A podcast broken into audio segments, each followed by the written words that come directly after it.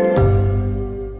Es ist eigentlich ziemlich beachtlich, was wir schon alles über das Universum wissen. Wir wissen zum Beispiel ziemlich genau, wann es entstanden ist, nämlich vor etwa 13,8 Milliarden Jahren. Wir wissen auch, wie es entstanden ist, nämlich durch den sogenannten Urknall, also mit einer Mega-Explosion, in der Raum und Zeit entstanden sind. Wir haben viel Wissen über die Entstehung der ersten Atome, der ersten Moleküle, sogar wie Galaxien und Sterne entstanden sind. Aber ernüchternd ist trotzdem, dass wir den allergrößten Teil des Universums nicht wirklich gut verstehen. Wir wissen nicht, woraus der eigentlich besteht. Alles, was wir da draußen sehen mit unseren Teleskopen oder sogar mit dem freien Auge, also Planeten, Sterne, Nebel, Galaxien, macht gerade einmal 5% dessen aus, woraus das Universum besteht. Der unsichtbare Teil, also die restlichen 95 Prozent, Darüber wissen wir eigentlich ziemlich wenig und auch deswegen haben sich dafür die Verlegenheitsbegriffe dunkle Energie und auch dunkle Materie eingebürgert. Wenn man sich das jetzt persönlich vorstellt, wenn man an einem schönen, sternenklaren Himmel in der Nacht auf die Sterne blickt, in den Himmel schaut, dann ist zwischen den Sternen, zwischen allen Sternen, die man sieht, ist fünfmal so viel, als alle diese Sterne zusammen an Masse haben. Fünfmal so viel Materie steckt da dazwischen, die wir einfach nicht sehen. Genau, das ist die sogenannte dunkle Materie, die eben ein Vielfaches der gewöhnlichen Materie ausmacht.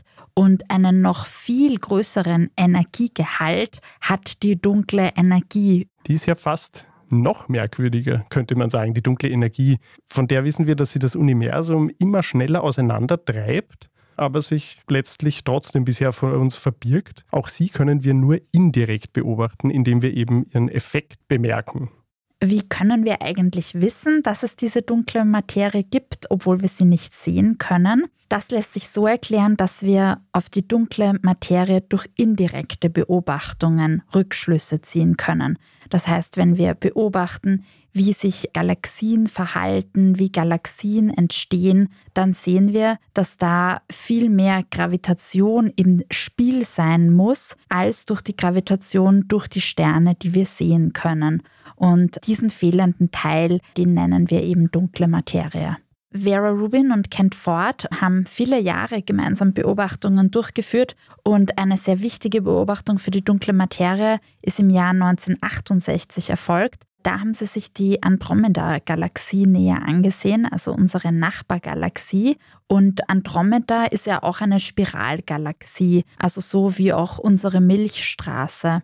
Und bei so einer Spiralgalaxie ist es eben so, dass es eine große Anhäufung von Sternen in der Mitte gibt. Also das erscheint sehr hell und nach außen hin wird das immer leerer, je weiter man nach außen sieht. Also die Masse, die wir sehen, die ist sozusagen im Zentrum konzentriert.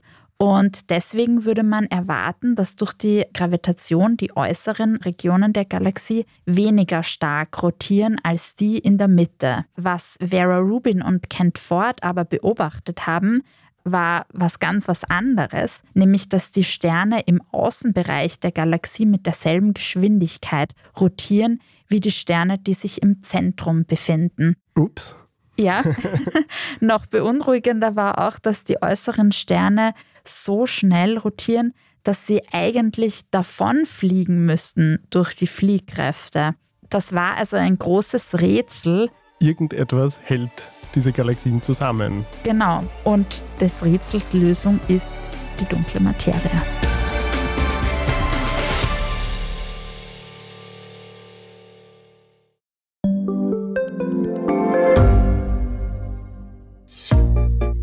Was unternimmt Österreich eigentlich gegen den Klimawandel?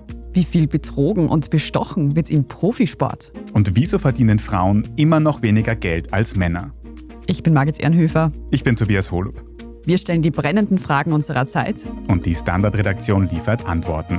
In Thema des Tages von Montag bis Freitag um 17 Uhr, überall, wo es Podcasts gibt.